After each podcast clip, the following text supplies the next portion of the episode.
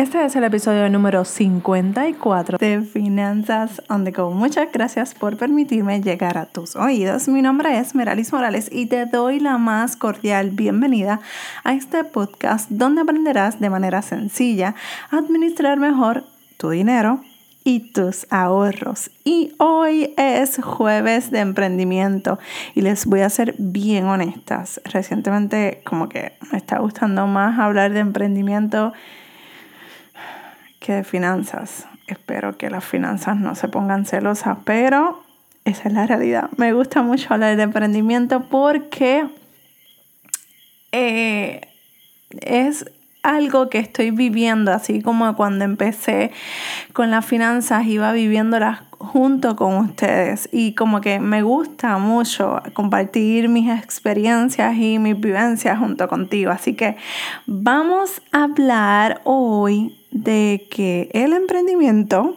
es como el tránsito. En muchas ocasiones yo reflexiono de todo lo que pasa a mi alrededor para obtener nuevos temas y traer más información y tener más contenido para ti.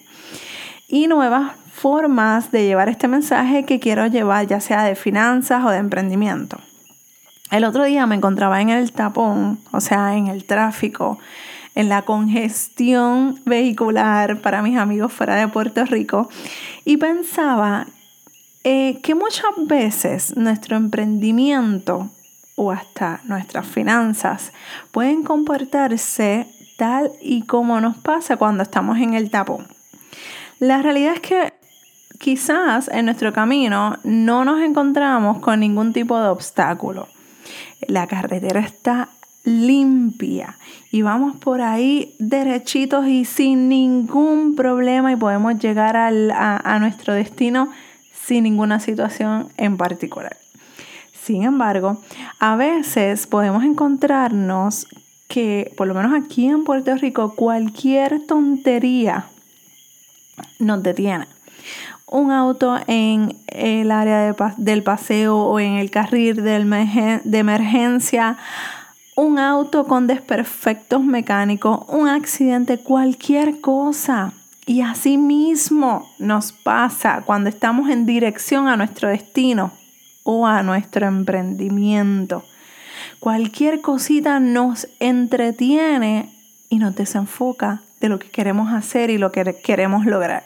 Y dentro de ese desenfoque podemos incluir, eh, eh, incluir las redes sociales.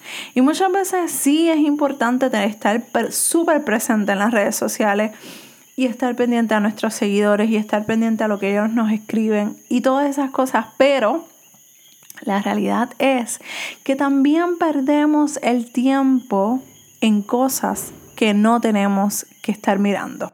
O quizás hasta dejamos que nuestros amigos o familiares nos inciten a salir o a hacer cosas que nos alejan de aquello que nos proponemos para hacer ese día o en ese preciso momento. Y realmente ellos no son el problema, el problema es que tú te dejes llevar y no sigas con el plan que dijiste que ibas a hacer. Y entonces ahí es que comienzan el desenfoque, ahí es que comienza a irnos para otro lado, a salir a hacer cosas que no teníamos que hacer. La realidad es que eso también abre una puerta en la que comenzamos a dejar para después a procrastinar y cuando esa palabra entra a nuestras vidas, esa acción de dejarlo para después, entonces nuestro emprendimiento se va alejando más y más de nosotros. Otras veces, cuando estamos en el tránsito o en el tapón, podemos acelerar a, a tal punto en el que podemos perder el control de lo que tenemos y podemos hasta accidentarnos. Así que no debemos en el emprendimiento ni ir muy rápido ni muy lento. Mantener una velocidad a la que podamos llevarle el paso, pero constantemente esa será la clave para llegar a donde quieres llegar. En tu emprendimiento, en nuestro emprendimiento. Y te puedo decir que esto de acelerar y llegar a perder el control de lo que tienes, a mí me pasó.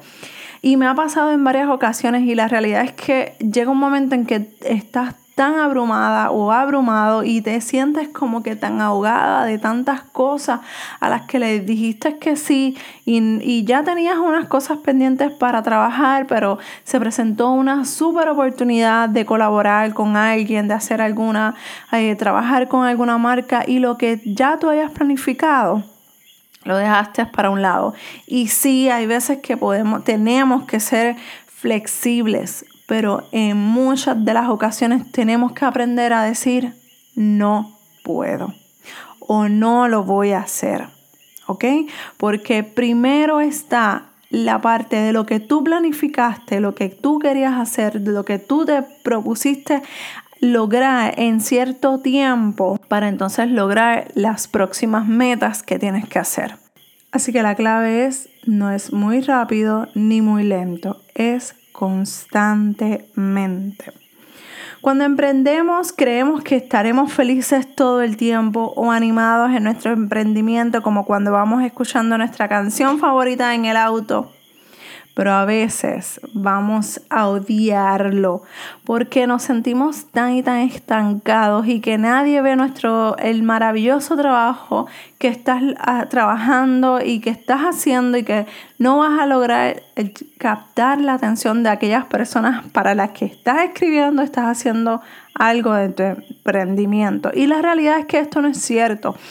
Cada vez que yo he pasado por esa situación o he pensado tirar la toalla porque creo y pienso que nadie me escucha, siempre llega una nota de agradecimiento por la ayuda brindada o por esas palabras que dije o por X gesto que, que hice, cualquier cosa. Me llega una nota de agradecimiento que me hace pensar y, analizar y decir, ok, vamos otra vez, Merali, vamos a enfocarnos, vamos a concentrarnos y vamos a seguir para adelante.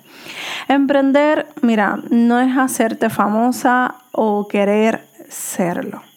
La realidad es que eso no es tan importante porque las veces que alguien, por lo menos en mi caso, que me dice, mira, yo te sigo, yo, llego, yo llevo siguiéndote desde que empezaste, la realidad es que yo me siento tan avergonzada porque obviamente yo he metido las patas aquí en el podcast, he cometido muchos errores en, la, en, el, en mis redes sociales y aunque yo sé que es una bobería porque no todos somos perfectos, pero me pasmo. Y realmente yo, para mí, yo soy como que una persona normal que quiere ayudar a muchas personas. Y eso es lo que soy, una persona normal que quiere ayudar a, a las personas a tener unas buenas eh, finanzas.